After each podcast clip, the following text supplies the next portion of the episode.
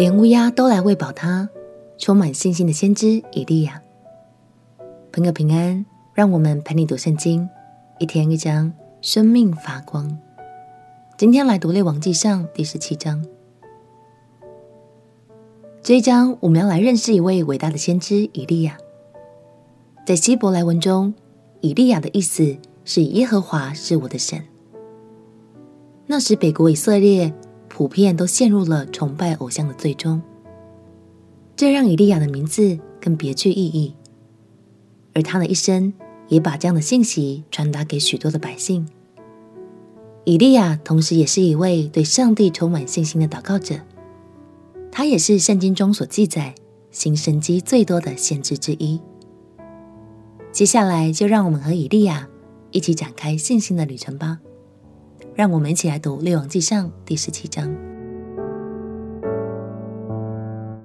列王纪上》第十七章，激烈寄居的提斯比人以利亚对亚哈说：“我指着所侍奉永生耶和华以色列的神起誓，这几年我若不祷告，必不降露，不下雨。”耶和华的话临到以利亚说：“你离开这里，往东去，藏在约旦河东边的基利溪旁。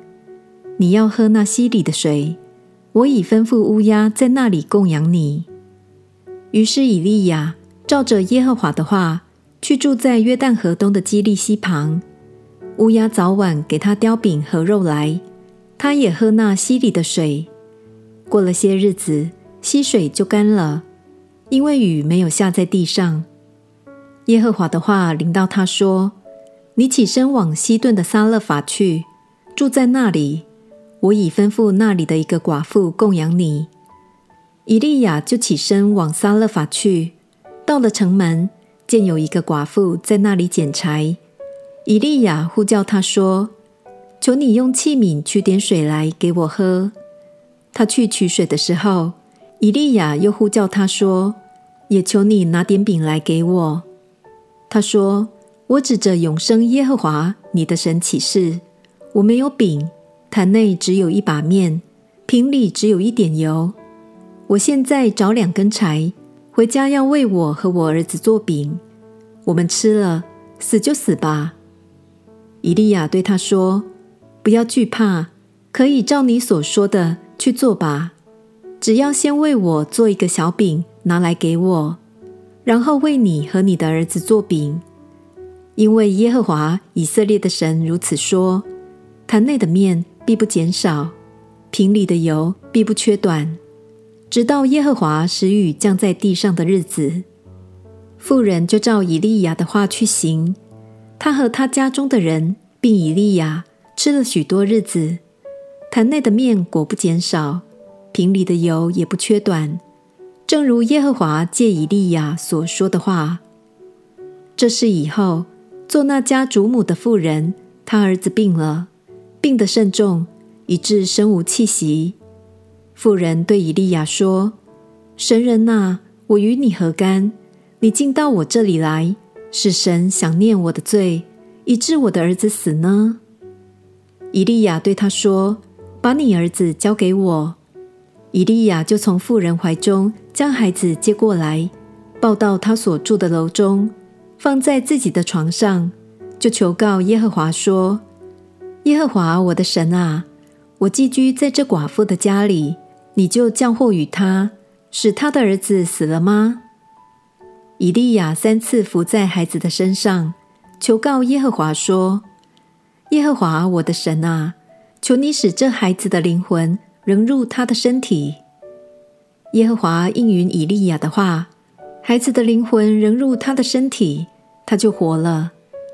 以利亚将孩子从楼上抱下来，进屋子交给他母亲，说：“看哪，你的儿子活了。”妇人对以利亚说：“现在我知道你是神人，耶和华借你口所说的话是真的。”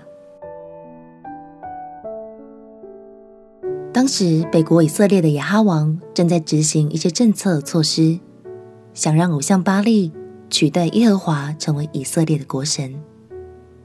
但以利亚并不以为然，他心里明白，唯有神才是真正的造物主。感谢神，他不只带领以利亚向前，更细心预备好、照顾好以利亚的需要，而以利亚也总是完全信任神。他对神的吩咐没有迟疑，他的生命也影响了经文中那位孤苦的寡妇，坚固了他的信心。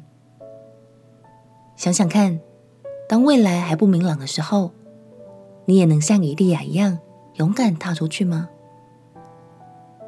在这一章，我们看见了乌鸦预备食物、面与油取之不尽和复活重生的大神迹。这是不是也让我们对神的信心更加茁壮了呢？越是不容易的世代，越需要神来带领我们。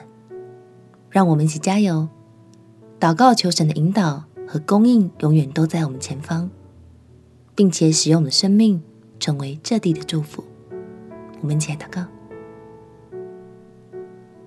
亲爱的耶稣，求你指教我的方向，并且带领我，使我的信心倍增，也使我的生命能影响许许多多的人。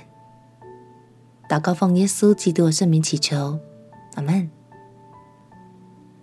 祝福你每天倚靠神的话语，信心越来越坚固。陪你读圣经，我们明天见。耶稣爱你，我也爱你。